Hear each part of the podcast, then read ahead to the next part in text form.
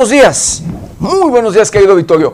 Bienvenidos, bienvenidos a una emisión más de Noticieros 90 grados. Pues hoy, hoy es martes, martes 21 de diciembre del 2024. Son las 7 de la mañana en punto. Yo soy José Maldonado y vámonos directo a la información. López Obrador afirma que es un pretexto que el INE aplace la revocación de mandato por falta de presupuesto. Ortega Reyes negó ataques terroristas en Chinicuila. Disparan sobre casas, así lo dijo. Cayó PRD 11.408 asesinatos en sexenio de Aureoles. Hoy se quejan ante la Comisión Nacional de Derechos Humanos por violencia y culpan a Andrés Manuel y al gobernador del estado. La Navidad una celebración del nacimiento del niño Jesús.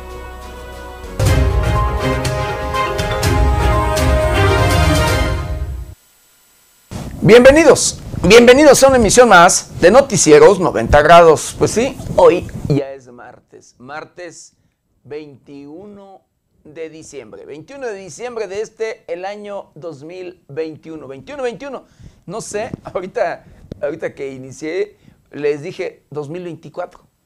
Ya, de hecho, es porque mi, mi cerebro, mi mente ya está pensando en el 24 de diciembre y no en el año 2024, pero bueno, una confusión allí de coordinación en mi, valga mi cerebro. Pero bueno, hoy, 21, 21 de diciembre del 2021, 21 días, 21 días de este, el doceavo mes y último, y último mes del año 2021.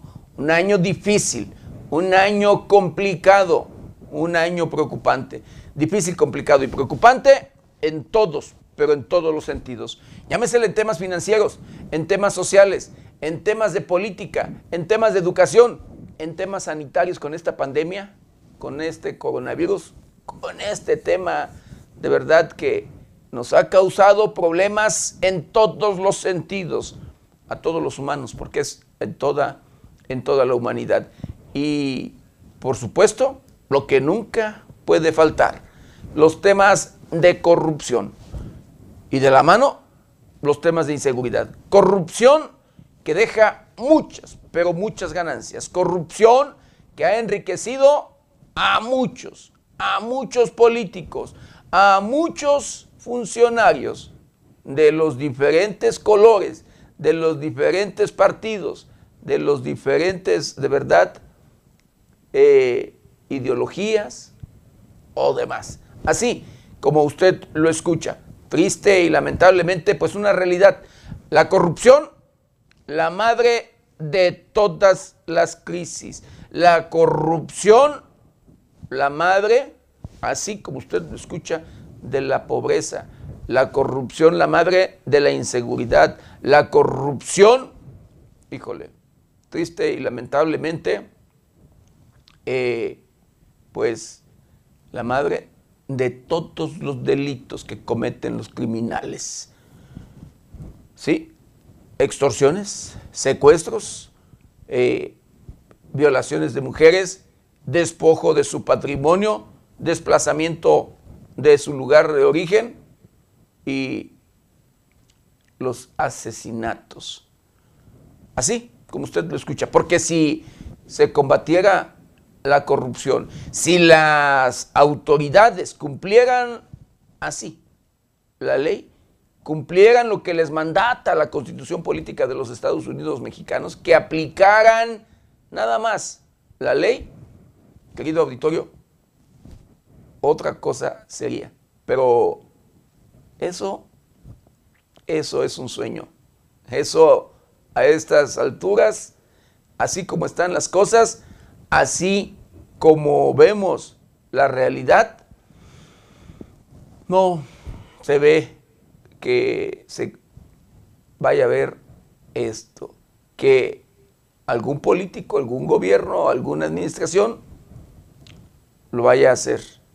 Digo, porque constantemente escuchamos los discursos, constantemente escuchamos los compromisos de los diferentes políticos, desde los niveles municipal, estatal y federal, de que van a combatir, que van a acabar con la delincuencia, pero que van a acabar con la corrupción y combatir la delincuencia.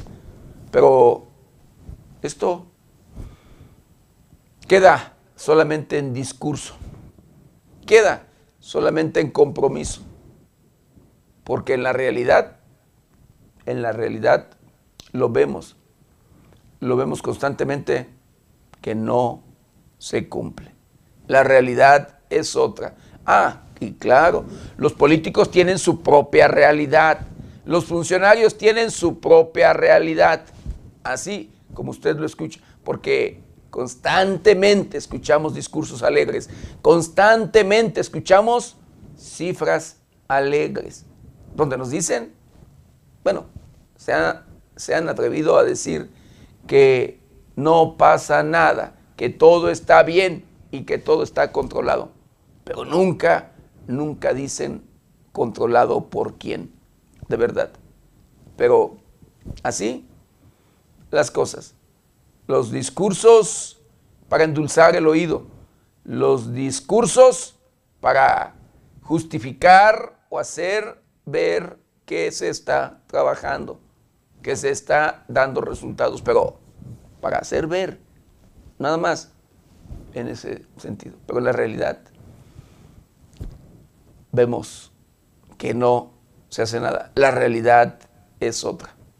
Pero bueno, eh, querido auditorio, estamos ya en fechas decembrinas, en fechas de apapacho, de fechas de agasajo, en fechas de verdad de este mes de diciembre para perdonar, para eh, convivir, para olvidarnos de verdad, de todo lo negativo, de todo lo que haya de problemas en el seno familiar, con su hermano, su hermana, eh, madre, padre, hijos eh, o demás, de verdad, eh, hay que pasarla bien, olvidarnos de, pues allí, de malas experiencias en todos los sentidos.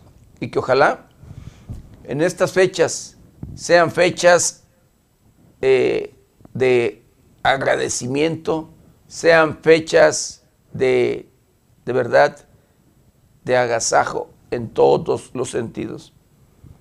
Eh, pues sí, este mes de diciembre donde ya podemos, o, cuando menos se ve más movimiento, este mes de diciembre de este, el año 2021, donde ya eh, vemos que pues hay visita de nuestros connacionales, por ejemplo, donde vemos que ya eh, con todas las medidas y recomendaciones y demás del sector salud, eh, pues podemos convivir ya en familia.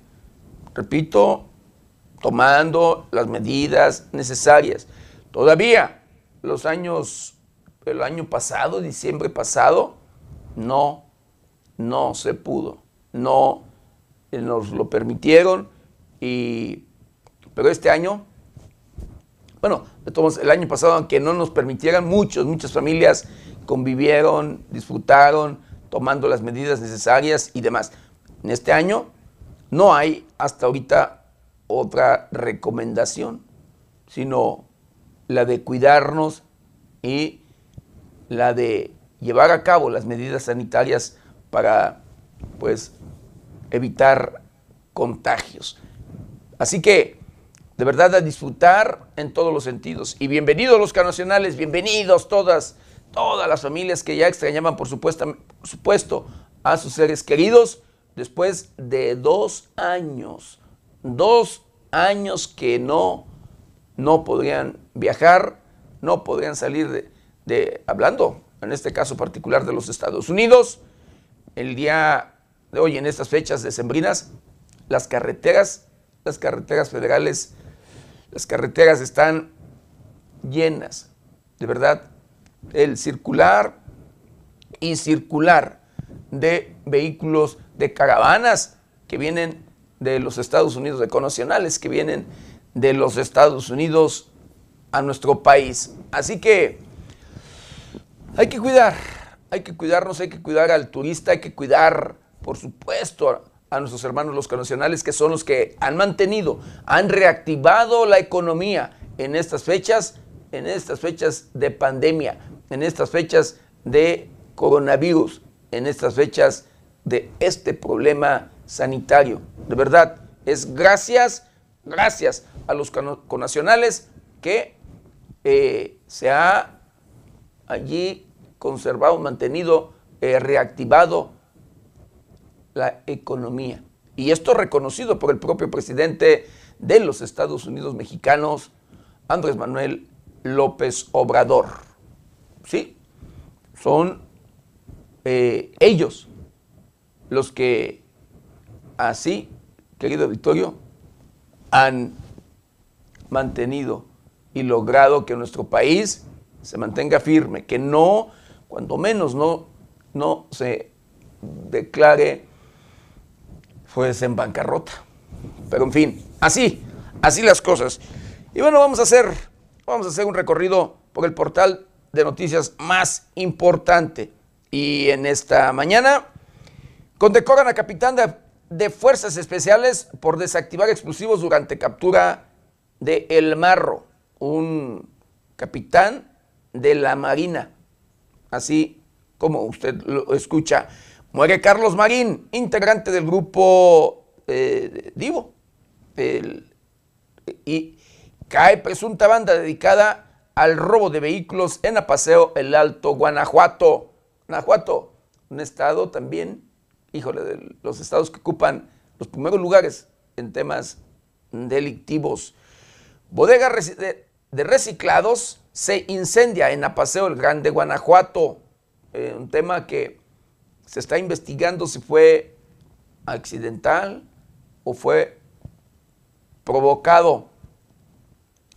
En Cihuatanejo Guerrero matan, fíjese, a promotor deportivo de Michoacán. Promotor deportivo como se dio a conocer, como se ha, eh, pues, se publicitó su, manejó su imagen o lo que quiera, les gusta o le gustaba el deporte, pero familiar de el Botox, cuñado de el Botox, un líder delincuencial de los cárteles unidos, de los eh, Viagras y Blancos de Troya. Lo asesinan en, en en Ciguatanejo, en Ciguatanejo, Guerrero, gente de El Yogurt. El Yogur fue cuñado del Botox. El Botox lo corrió, le, despojó de sus propiedades, salieron mal y por ahí vienen ya las venganzas. Hay una fosa clandestina con dos cadáveres en Tangancícuaro, Michoacán. Vinculan a proceso a alcalde electo de Oculiac, Uculián, Estado de México. La Secretaría de Salud alerta a la población a no dejarse engañar por falsa venta de plazas. Eh, eso es una constante. la venta de plazas de las diferentes dependencias, de las diferentes secretarías. Por ser activista contra la 4T, juicio político a consejeros del Instituto Nacional Electoral. Así dice Citlali Hernández. Facilitadores del Poder Judicial de Michoacán participan en taller sobre círculos restaurativos. Acribillan a El Chilis, a El Chelis, dueño de una llantera en la colonia 20 de noviembre en Zamora, Michoacán. Este municipio que ocupa el primer lugar, el primer lugar en temas de inseguridad del estado, en el estado de Michoacán. De los 113 municipios que tiene la geografía michoacana, Zamora es el municipio que ocupa el primer lugar. Y allá mismo en Zamora, Michoacán, asesinan a un joven de 21 años en la colonia Valencia. Es nada más triste y lamentable la realidad. Pues estas y otras noticias las encuentran en el portal de noticias 90grados.com ¿Y ahora qué le parece? Lo invito a que me acompañe a ver juntos un día como hoy.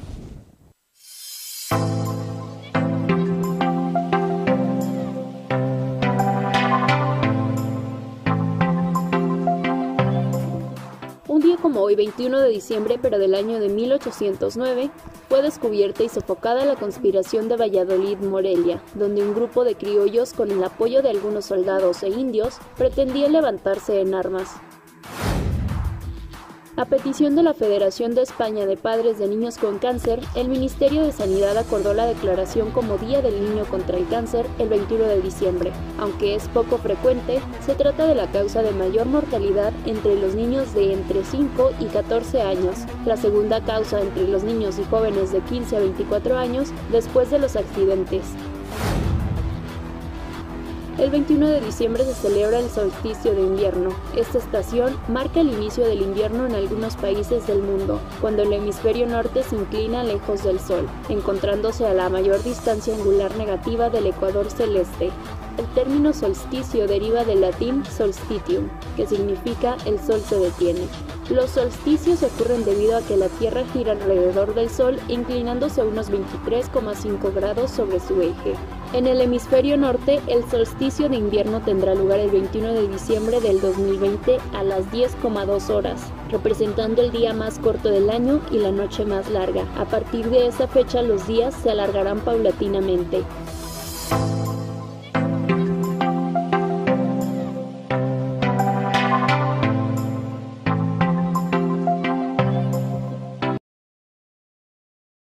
Mandar saludos, saludos especiales a todo, a todo nuestro auditorio, a todos aquellos que nos ven y nos escuchan a través de las diferentes plataformas de 90 grados. Saludos, saludos especiales a aquellos que nos ven a través de la televisión, los que nos escuchan a través de las diferentes estaciones de radio que se enlazan con este su noticiero preferido y por supuesto, de igual manera, con mucho cariño y respeto a todos, a todos aquellos que nos ven y nos escuchan a través de las diferentes redes sociales de 90 grados.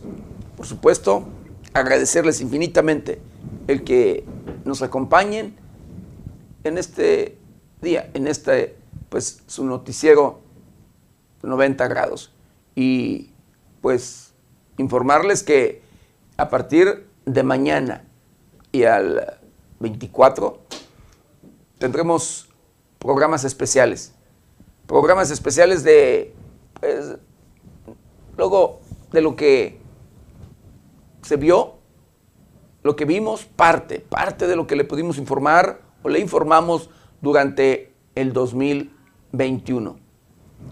Sí, por el mañana, mañana 22, el jueves 23 y viernes 24 programas especiales a través de las diferentes plataformas de 90, de 90 grados. Allí estaremos. Mañana los espero. De igual, de 7, de 7 a 8 de la mañana. Y bueno, eh, ya de lleno, de lleno con la información, eh, este tema que ha causado polémica en, valga, en nuestro país, en México, el tema de la consulta de revocación de mandato, que unos, pues, o así comenzó con este tema ahí, el de es una propuesta incluso de Morena, la consulta de revocación de mandato, que ahora eh, pues se dice es consulta de ratificación o quieren que sea consulta de ratificación. Pues la consulta de revocación de mandato, que costará 4 mil millones de pesos, dicen, es para confirmar el alta, sí, confirmar la alta aprobación del presidente de la República, Andrés Manuel López Obrador. Y así lo dice Marcelo Ebrard. En palabras del secretario de Relaciones Exteriores, Marcelo Ebrard Casaubon, la consulta de revocación de mandato que promueve el gobierno federal y el partido Morena, con un costo cercano a los 4 mil millones de pesos para su realización, es para confirmar la alta aprobación del presidente López Obrador.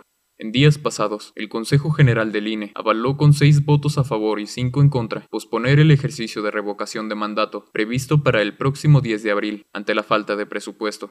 El INE estima que el costo de esta consulta, que pretende realizar a nivel nacional, tendrá un costo de 3.830 millones de pesos, pero dicho organismo carece de los recursos para llevarlo a cabo, dijo el consejero presidente del INE, Lorenzo Córdoba.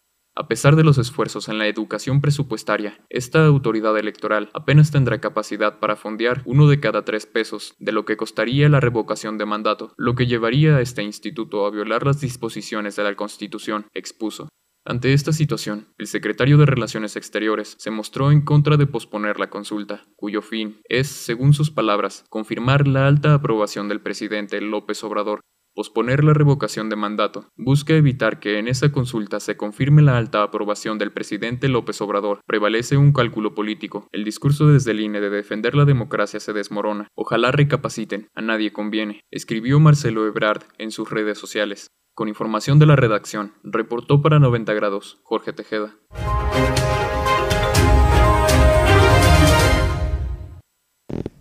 Y sobre este tema que ha causado polémica, querido Victorio, gobernadores sí, de nuestra república, de nuestro país, exigen con carta enviada al, sí, con carta enviada al Instituto Nacional Electoral que se realice la consulta de revocación de mandato. Fue dado a conocer que los 18 gobernadores de Morena y sus aliados llamaron al INE a reconsiderar su decisión de suspender temporalmente la organización de la revocación de mandato con el argumento de la falta de recursos y respetar el derecho de los mexicanos a la democracia. Asimismo, en el texto dirigido a los consejeros electorales, los gobernadores de Baja California, Baja California Sur, Campeche, Chiapas, Colima, Guerrero, Michoacán, Morelos, Nayarit, Puebla, San Luis Potosí, Sinaloa, Sonora, Tabasco, Tlaxcala, Veracruz, Zacatecas y la jefa de gobierno de la Ciudad de México. Por otro lado, pidieron al Instituto Electoral ver el tema con una perspectiva garantista en favor de la democracia participativa y un compromiso con el pueblo. Cabe señalar que los mandatarios consideraron que la decisión del INE de suspender las acciones para la revocación de mandato va en contra de lo decidido por la Suprema Corte de Justicia de la Nación y rechazaron los argumentos que buscan impedir el libre ejercicio del derecho de la democracia de las y los mexicanos informó 90 grados.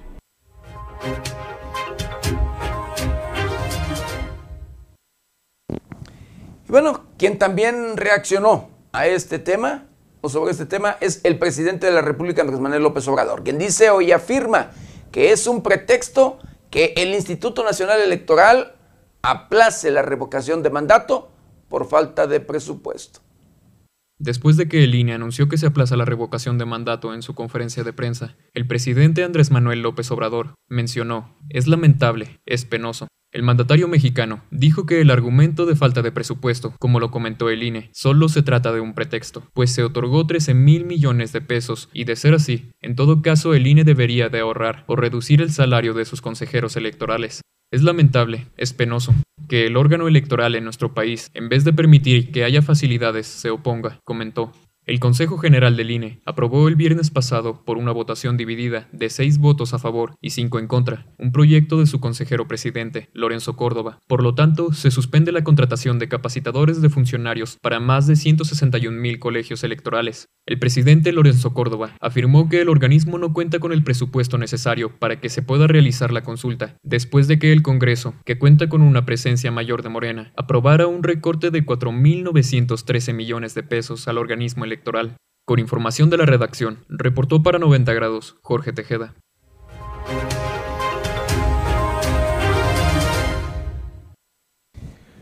Pues sí, ahí están eh, los dimes y diretes, eh, ahí están las reacciones y por supuesto es un tema que ha causado polémica, un tema que, como usted lo escucha, pues se va a tener que invertir, se va a tener que gastar más de 4 mil millones de pesos, quienes por supuesto no están de acuerdo, muchos, muchos políticos en este tema, el no gastar o el gastar ese dinero para pues una consulta. Pero en fin.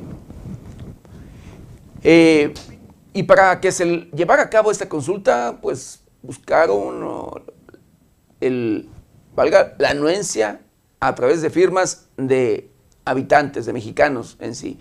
Y estas, estas firmas llegó o llegaron al millón al millón para lograr eh, promover la revocación de mandato.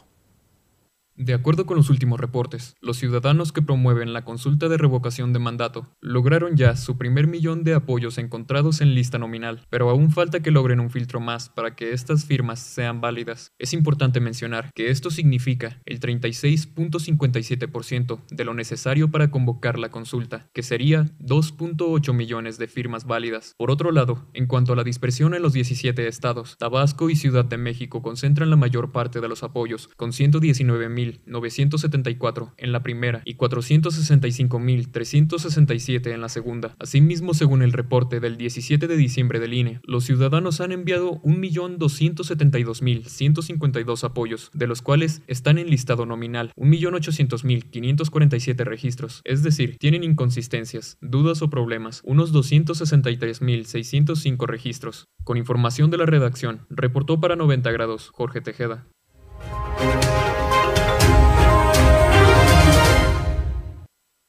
Y sí, sigue, siguen por ahí solicitando eh, la firma, se sigue solicitando la firma para que aquellos que quieran que se lleve a cabo la consulta de revocación de mandato. Es revocación de mandato y no ratificación, como pues algunos pues así lo citan.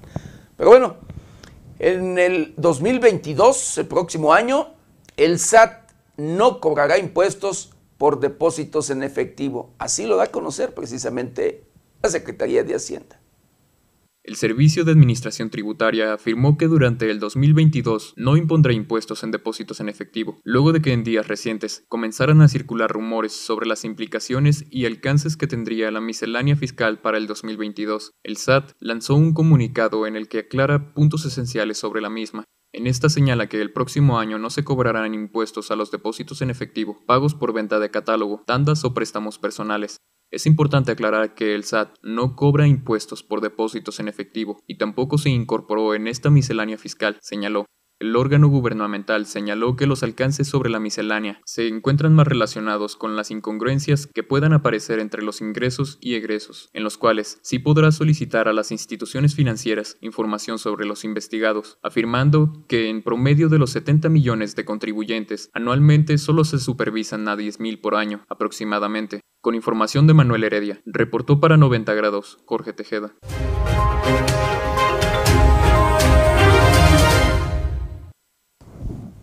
Pues sí, es lo que da a conocer por allí el SAT.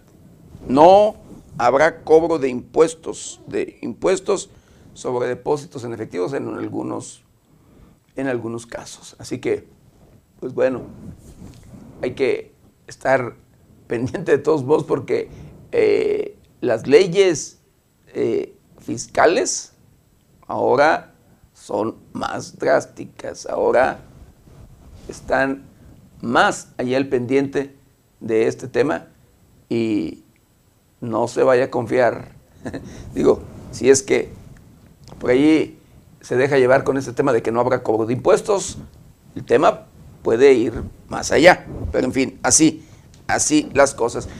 La Auditoría Superior del Estado de Michoacán identificó el cobro de 150 cheques del Congreso del Estado de Michoacán por solo tres personas.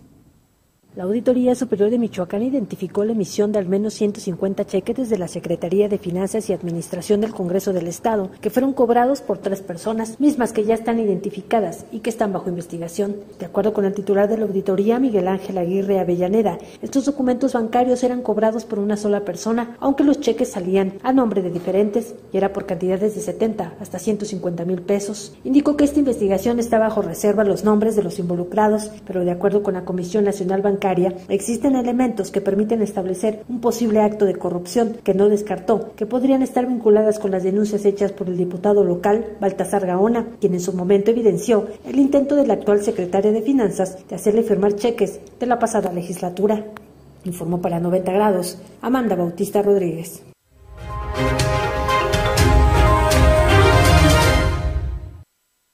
Así el tema de corrupción. Así la corrupción en Michoacán y en todos los niveles y en los diferentes poderes. Ahí está, hasta el poder legislativo. la de la 74 legislatura. La peor, la peor legislatura del estado de Michoacán, la más corrupta incluso, de verdad, la peor legislatura. Y muchos diputados se daban golpes de pecho. Muchos diputados de esa, la 74 legislatura, uy, no hombre, decían que habían hecho lo mejor para, garantizar y mejorar las condiciones de vida de los michoacanos. Fue la más corrupta, una de las más corruptas.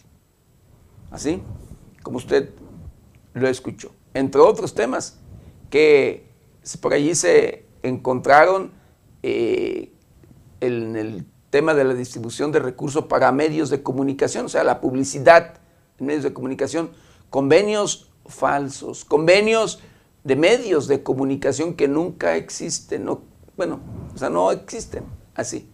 Y sí, convenios fuertes económicamente hablando, de verdad. ¿Dónde quedaron? La titular de esa comisión, de la Comisión de Comunicación Social, eh, Miriam Tinoco Soto. Miriam Tinoco Soto, que se la llevó allí en, esa legislatura diciendo, soy mujer, soy mujer, eh, eh, violencia de, de, género, violencia política y demás. Así se la llevó. Así se la llevó y así mareó a todos los diputados. Y así las cosas, así las dejó. Con convenios, con eh, contratos falsos, con medios de comunicación que no existen. Pero así, así justificó Miriam Tinoco. Dale, Miriam. Miriam Tinoco Soto. digo, bueno, a ver qué, en qué acaba. A ver si los diputados de esta, la 75 legislatura, esclarecen y mandan llamar a rendir cuentas a todos aquellos que estén involucrados en ello. De verdad. Ojalá, ojalá, porque son recursos del pueblo, son recursos de verdad de los impuestos que usted paga, querido auditorio. Pero bueno, el general, el secretario de Seguridad Pública del Estado de Michoacán, el general Ortega Reyes, negó ataques, ataques, como luego los denominan algunos, ataques terroristas en el municipio de Chinicuila. Y dijo que disparan sobre casas, sí, que los ataques son a viviendas. El secretario de Seguridad Pública en Michoacán, José Alfredo Ortega Reyes, negó que los ataques ocurridos en Chinicuila sean actos terroristas, ya que nada más disparan sobre casas. En entrevista, Ortega Reyes señaló que no ha habido víctimas de los hechos ocurridos el 8 y 11 de diciembre, aunque como resultado de los mismos, un porcentaje de la población ha sido desplazada a Colima. Subrayó que desde el fin de semana pasado se mantienen los patrullajes interinstitucionales en Chinicuila con elementos estatales enviados desde Cualcomán. Ya se tiene seguridad pública, enfatizó han sido ataques nada más pasan y disparan sobre casas, dijo y agregó que debido a la gravedad del asunto asignó personal a la protección de Chinicuila y la recuperación del espacio público. Ortega Reyes enfatizó que nunca serán suficientes efectivos para garantizar la seguridad del territorio. Cabe mencionar que como resultado de los ataques en la región, incluso el alcalde de Chinicuila, Rubén Darío Larios, tuvo que abandonar la demarcación, información confirmada por el secretario de gobierno Carlos Torres Piña. Reportó para 90 grados Luis Manuel Guevara.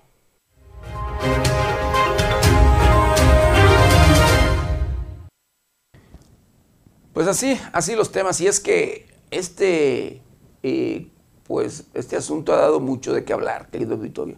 Porque los grupos criminales utilizan artefactos explosivos, eh, híjole, pues ya con tecnología y demás, con los famosos drones. Con drones hacen detonar explosivos en diferentes lugares según el objetivo que ellos, ellos quieran. Y no les importa en lo absoluto si es eh, una familia, si es un lugar con, valga, muchas familias o demás. Y esos, esos ataques para algunos eh, son, si es terrorismo, para otros no. eh, y hasta ahorita, de manera oficial, las autoridades, pues, dicen no es terrorismo, no son ataques terroristas. Lo que, repito, no todos coinciden con ello. Pero en fin, así, así las cosas.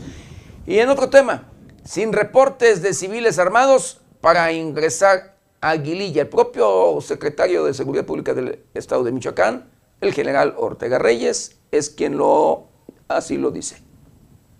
El secretario de Seguridad Pública en Michoacán, José Alfredo Ortega Reyes, informó que no se han detectado presencia de civiles armados para ingresar al municipio de Aguililla, esto luego de semanas en que el crimen organizado impidió la entrada y salida por tierra de la demarcación. En entrevista con medios de comunicación, Ortega Reyes señaló que continúa la presencia interinstitucional en el tramo Cualcomán Aguililla como parte de la estrategia de pacificación en el territorio. También se puede comentar que al acudir a realizar una revisión de la licencia oficial colectiva al municipio de Buenavista, Ortega Reyes ejerció el desarme de 25 elementos de la Policía Municipal que no estaban certificados. Asimismo, se decomisaron 12 armas largas y 9 cortas, al no contar con certificación de su procedencia. El secretario comentó que ese era el municipio con mayor número de irregularidades. Reportó para 90 grados, Luis Manuel Guevara.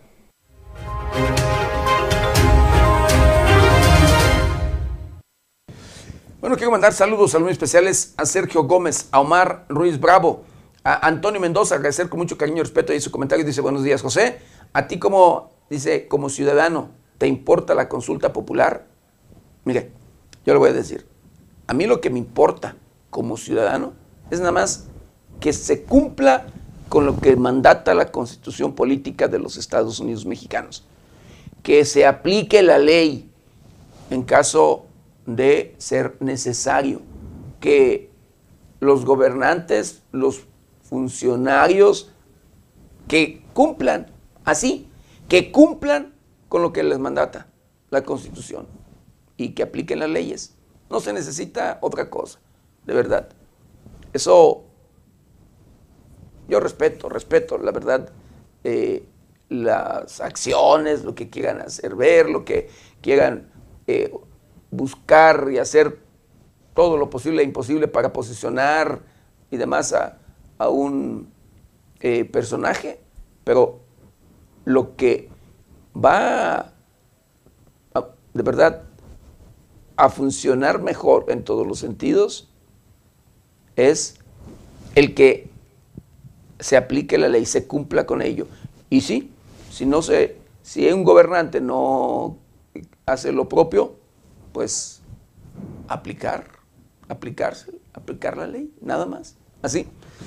Pero en fin, eh, saludos, saludos muy especiales a Noemí, Noemí Rodríguez, a Semei Verdía, el ex líder de los autodefensas en la costa michoacana, y agradecer con mucho cariño y respeto, de verdad le agradezco su comentario. Dice saludos y, y, buen día, licenciado. Los mejores deseos para todos en que estas fechas puedan estar con su familia, a pesar de que en nuestra región no hay seguridad como la gente quisiera.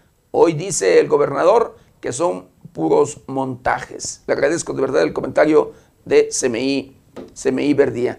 Le mando saludos muy especiales también a don Alejandro Delgado, el único artesano en la región de Tierra Caliente, en Apatzingán, de hecho, en Apatzingán, Michoacán, único que elabora equipales, pero los equipales originarios, originales de Apatzingán, que son totalmente diferentes a los de Jalisco, que son totalmente diferentes a otros en sí, en todos los sentidos, en la elaboración, las maderas que se utilizan, las pieles y demás, todo, de verdad, e incluso pues los diseños. Le mando saludos muy especiales a el único artesano de, eh, este, de este tipo de, valga, de trabajo, de artesanía, de equipales. Eh, le agradezco con mucho cariño respeto también ahí sus saludos. Dice buenos días, don Pepe. Dios lo cuide eh, para que siga informándonos. Le agradezco de verdad sus buenos, sus buenos deseos y por supuesto correspondo a ellos. Y bueno, en Buenavista, Michoacán, por allí en una de las comunidades del municipio de Buenavista, eh, jóvenes se accidentan. A unos días del accidente que cobró la vida de un adolescente dejó a otro herido de gravedad, surgió un video grabado por uno de los... Graban su propio accidente. El, el luego de estas carreritas y se ve en el video cómo se accidenta, cómo va y se estampa uno de ellos con una camioneta o un camión. A unos días del accidente que cobró la vida de un adolescente dejó a otro herido de gravedad, surgió un video grabado por uno de los participantes en el suceso, que muestran a cuatro adolescentes jugando carreritas en motos a exceso de velocidad en sentido contrario sin protección alguna, dos de los cuales se estrellaron con la parte trasera de un camión. El pasado sábado por la mañana se dio a conocer la muerte de un joven motociclista en una carretera de la comunidad de División del Norte. De manera preliminar, se reportó solo la muerte de una persona, pero un video que surgió horas después muestran que además hubo un herido, que se encuentra grave. La grabación, tomada con un teléfono celular por el pasajero de una motocicleta de las dos que jugaban carreritas, muestran que los adolescentes circulaban a exceso de velocidad, invadiendo el carril contrario donde circulaban los vehículos. Al hacer un rebase, el conductor de una de las motocicletas y su pasajero se estrellan a toda velocidad contra un camión que daba la vuelta. Uno de los adolescentes perdió la vida, mientras que el otro resultó gravemente herido, informó 90 grados.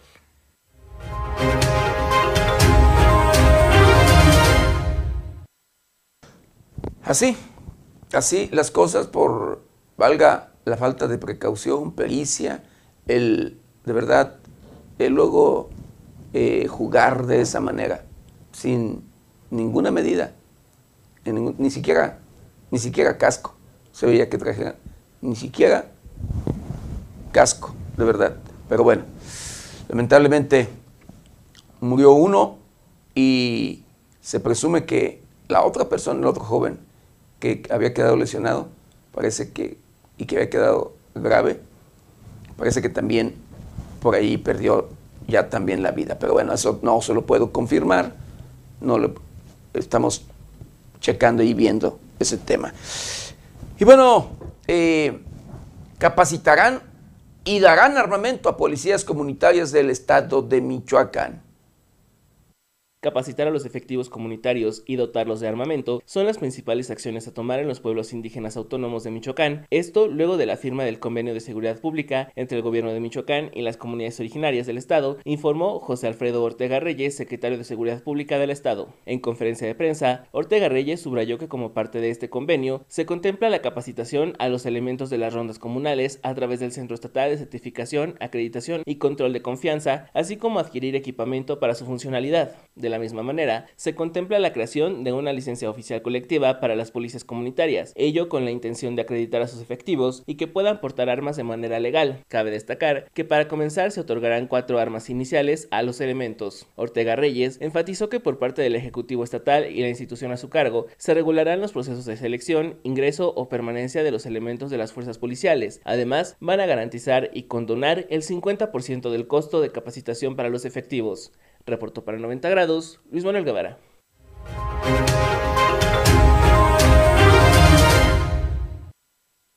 Pues sí, hay comunidades indígenas que han solicitado desde gobiernos anteriores que pues, tengan sus propias policías. Policía con habitantes, o sea, habitantes de sus propios lugares de origen. dicen ellos, los conocemos, sabemos, eh, quiénes son, eh, si son delincuentes o no. Ellos querían, o, muchos ya de hecho ya tienen policías comunitarias. Pues ahora se incrementará este número, este tema en diferentes municipios con elementos de allí mismo, originarios de sus comunidades.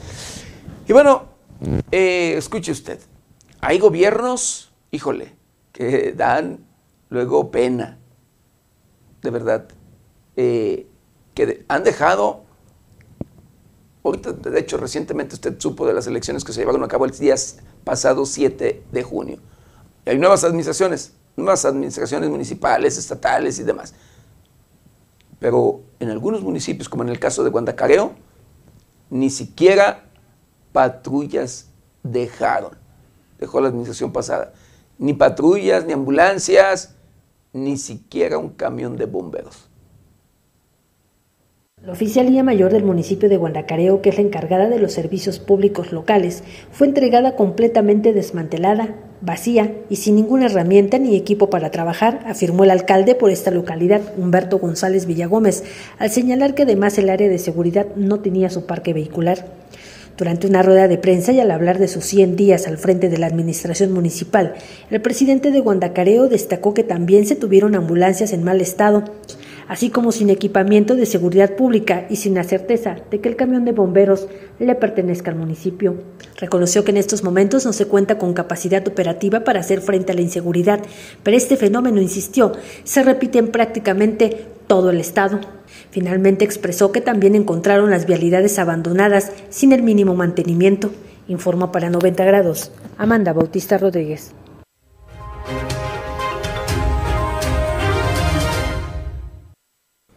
Así, así como usted lo escuchó, esto es cierto.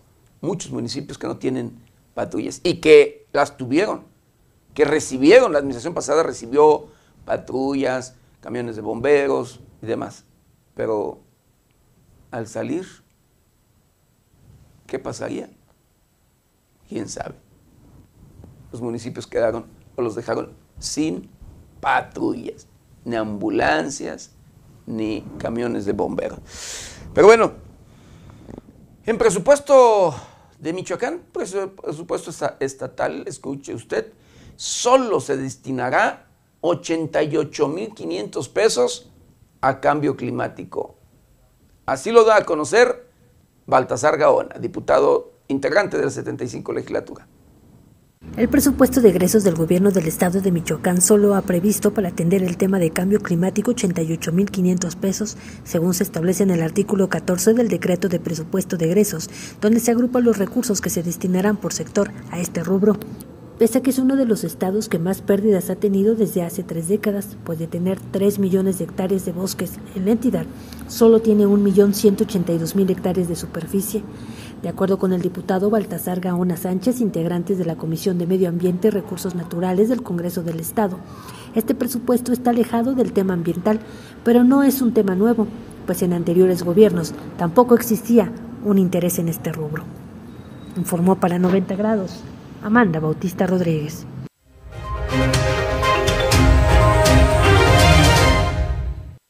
Así el compromiso, así el compromiso de los diputados integrantes de la 75 legislatura en el tema ambiental. Así el compromiso de los diputados cuando en tiempos electorales, híjole, uno de los temas eh, de su agenda y, demás, eh, agenda electoral, querido auditorio, era ello, era esto, el tema del medio ambiente, el de cuidar de los bosques, el de cuidar del cambio climático, los cambios de uso de suelo y demás. Créame. Y ya hoy, en la realidad, no les importa en lo absoluto. A pesar de que el estado de Michoacán tiene más de 3 millones de hectáreas de bosques, no aprobaron presupuesto para ello. Bueno. Así las cosas, lamentablemente, en el poder legislativo. Y en Cateo, la Fiscalía General de Justicia del Estado de Michoacán asegura un predio relacionado, híjole, bueno, este, esta palabra pues a mí no me gusta, pero pues, somos luego necios, eh, con delitos, delitos contra el ambiente. Durante una acción operativa implementada en el municipio de Acuitzio, la Fiscalía General del Estado de Michoacán aseguró un predio relacionado en delitos contra el ambiente. Lo anterior se derivó de una denuncia que hacía referencia de posibles conductas constitutivas de delito en un predio ubicado en la localidad de Tamagüío, municipio de Acuitzio, motivo por el que personal de la unidad especializada en delitos contra el medio ambiente y la fauna reunió datos de prueba que posteriormente fueron presentados ante el juez de control que obsequió la respectiva orden de cateo. En cumplimiento a dicho mandato, agentes de la Policía de Investigación se apersonaron en dicha propiedad en donde pudieron observar troncones de madera y planta inducida. Al momento de verificar información con las instancias correspondientes, se logró establecer que no contaban con permisos de aprovechamiento de saneamiento o cambio de uso de suelo, motivo por por el que fue asegurado. Las investigaciones continúan a efecto de esclarecer los hechos y dar con las personas responsables. Con estas acciones, la Fiscalía General del Estado ratifica su compromiso de aplicar la ley ante estos hechos que atentan contra la fauna y el medio ambiente, informó 90 grados.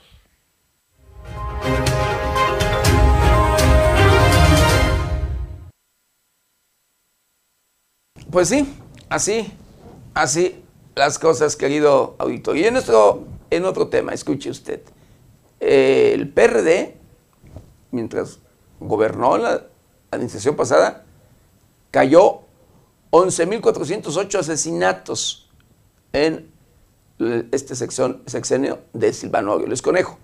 Y hoy se queja en la Comisión Nacional de los Derechos Humanos por violencia y responsabiliza al presidente de la República, Andrés Manuel López Obrador, y al gobernador actual de Michoacán.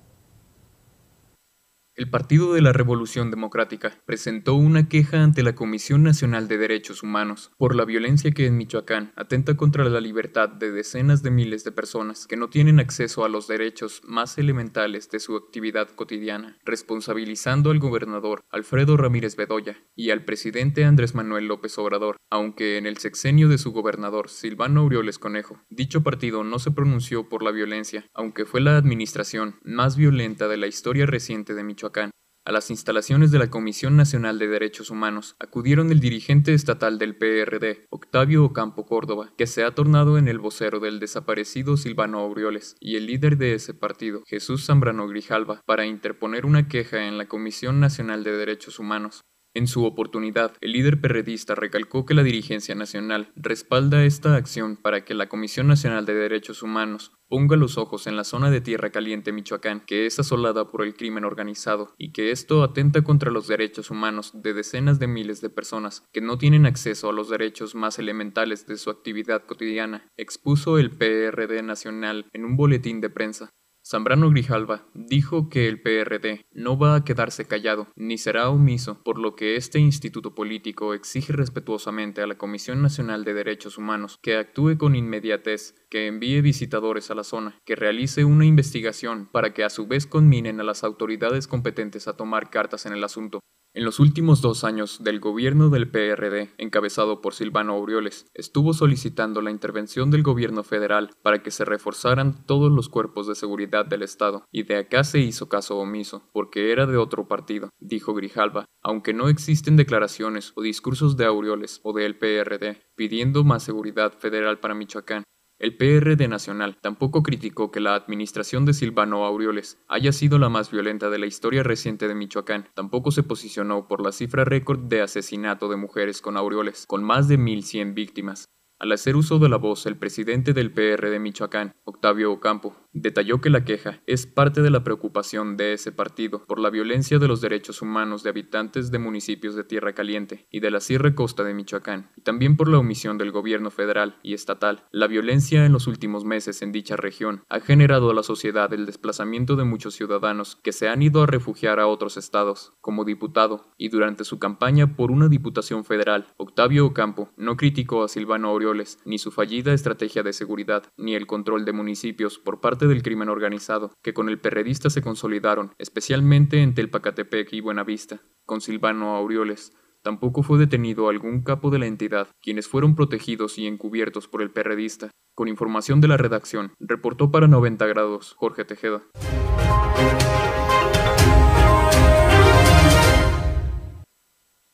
Y bueno, la Secretaría de la Defensa Nacional desmantela 113 narcolaboratorios en los tres años de gobierno del presidente Andrés Manuel López Obrador. 113 nada más, 113 se me hace muy pocos, de verdad.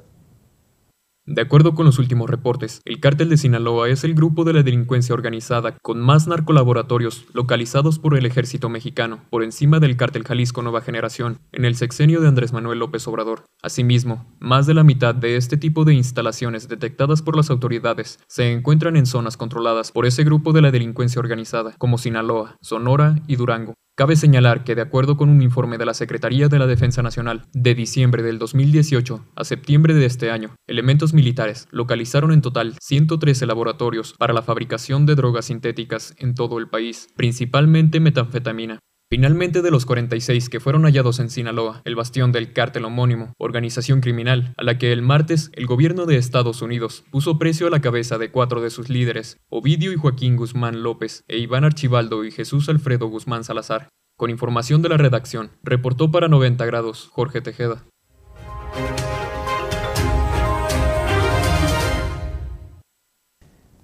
Y en esas fechas, con esos cambios climáticos, querido Vittorio, en algunos estados de la República se esperan lluvias y nieve, claro, con temperaturas bajo cero. De acuerdo con los últimos reportes, aguanieve y frío se prevén para el clima en México este domingo, según lo dado a conocer por la Comisión Nacional del Agua, y también destacó una temperatura mínima de hasta menos 10 grados centígrados. Cabe señalar que factores meteorológicos como el Frente Frío número 14 seguirán haciendo de las suyas. Asimismo, de acuerdo con la Conagua, se prevé una posible caída de aguanieve o nieve en las zonas montañosas de Chihuahua, Coahuila, Durango y Sonora. Por otro lado, se espera para este domingo el descenso de temperaturas y densos bancos de niebla en el norte, noroeste, centro y oriente de México, con temperaturas mínimas de menos 10 a menos 5 grados Celsius en Chihuahua, Sonora y Durango, Finalmente, entre menos 5 a 0 grados Celsius en Baja California, Coahuila, Estado de México y Zacatecas. Con información de la redacción, reportó para 90 grados Jorge Tejeda.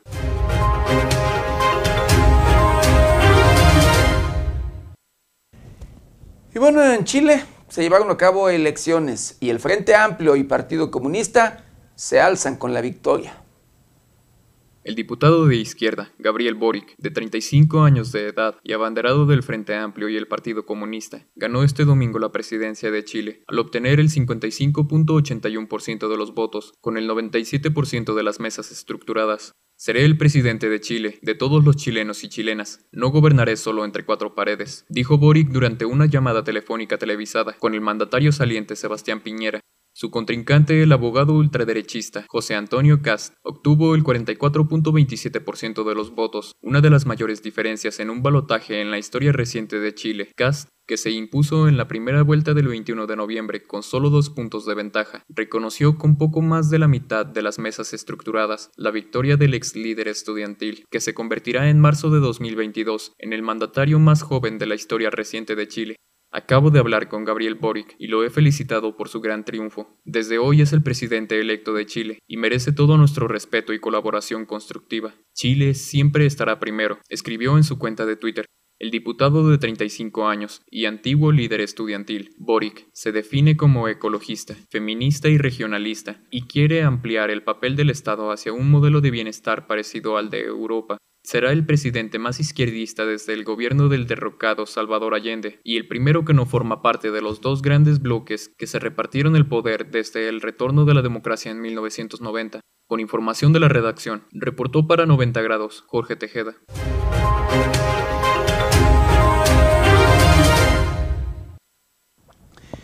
Un comerciante de pirotecnia invita a padres a ser responsables con menores de edad para estas fiestas decembrinas comerciante de pirotecnia en el mercado Independencia de Morelia, compartió que al menos él siempre da indicaciones a los padres de cómo usar los cohetes. Les señala cuáles son para cada edad e invita a que siempre esté presente un adulto en su uso, además de no encender los pirotécnicos en áreas verdes o los baldíos, ya que son causa de incendios y tomar una distancia prudente para evitar los accidentes de cada año. Al respecto, la Secretaría de Salud de Michoacán informó que los menores de edad de 5 hasta 14 años son los que presentan mayores casos de accidentes por quemaduras de fuegos artificiales en la temporada decembrina, misma en que incrementan los incidentes por fuego. La Secretaría de Salud de Michoacán advirtió que se debe evitar el trato con pirotecnia lo más que se pueda, ya que los casos de quemaduras no son las únicas consecuencias del uso de cohetes, pues los incendios, las quemaduras de tercer grado, daños psicológicos, amputaciones y hasta la muerte son estragos del mal uso de estos artefactos. Reprochó además la venta a menores de edad, pues los locales que ofertan la pirotecnia se multiplican en las esquinas para las fechas navideñas y es inevitable que los menores tengan acceso a ella.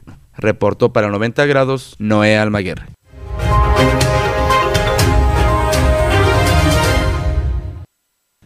Desde mi muy personal punto de vista, lo que se tiene que hacer es prohibir, digo, de verdad, y lo digo con respeto, prohibir la venta de cohetes, de pirotecnia en general.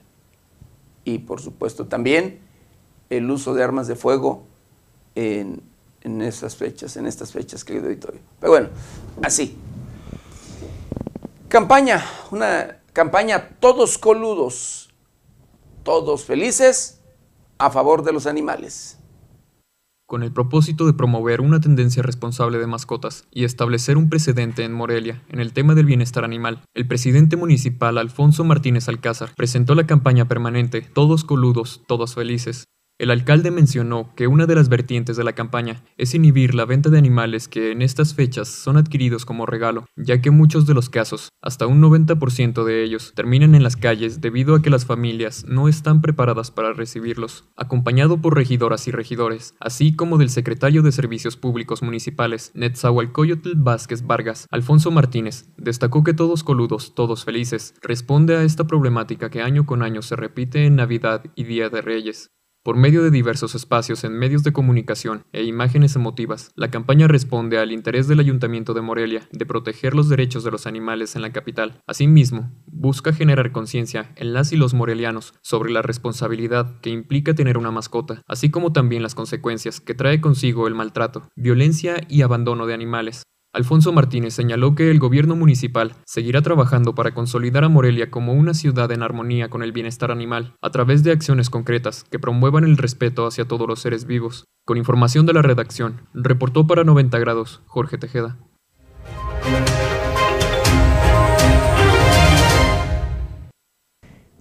Bueno, y en Michoacán el gobierno del estado hará un estudio técnico para analizar el incremento de tarifas en el transporte público. Ante la solicitud de diversos sectores transportistas del Estado para que les autoricen el incremento de la tarifa, el gobernador del Estado, Alfredo Ramírez Bedoya, señaló que la próxima semana habrá una primera mesa de trabajo para analizar la demanda de dicho sector indicó que primero se efectuará un estudio técnico en conjunto con las Secretarías de Gobierno, Finanzas y Comisión Coordinadora del Transporte Público del Estado. En la tradicional rueda de prensa de cada lunes, Ramírez Bedoya comentó que buscarán sistemas de financiamiento para que los concesionarios puedan mejorar las unidades y brindar mejor servicio a la población. Informa para 90 grados Amanda Bautista Rodríguez.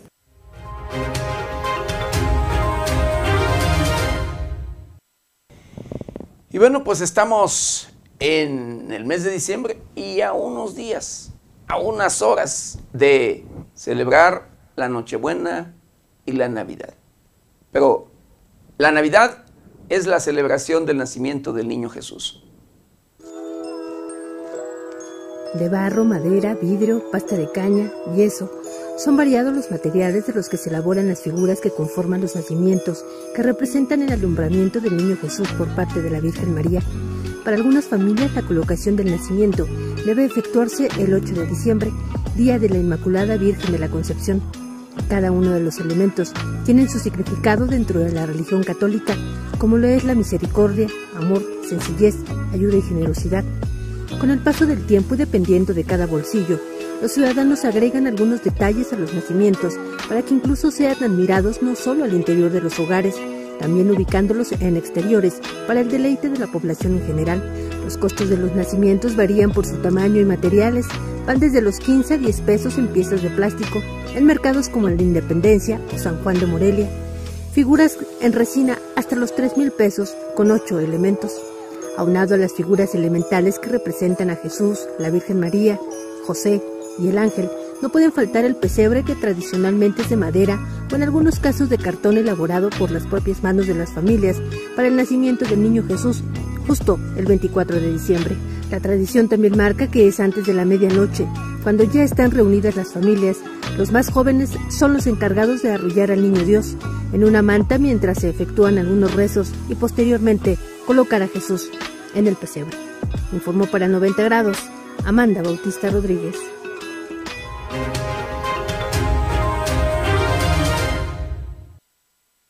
Bueno, le quiero mandar saludos, saludos especiales a Rosa Antillán y a Nazario, Nazario Casares. Agradecer con mucho cariño y respeto ahí también sus comentarios, sus saludos y por supuesto correspondo a ellos.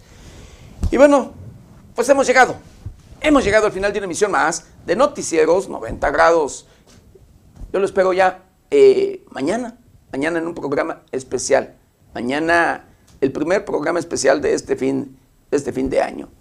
Eh, recopilación de algunas notas de trascendencia de este 2021. Así que mañana, mañana espero de 7 a 8 de la mañana y nuestra querida compañera Berenice Suárez de 8 a 9 de la noche. Recuerde, lávese las manos constantemente con agua y jabón. Utilice gel antibacterial, cubrebocas, careta de ser posible. Guarde su distancia, cuídese y cuide a los suyos. Yo soy José Maldonado. ¿Está usted bien informado?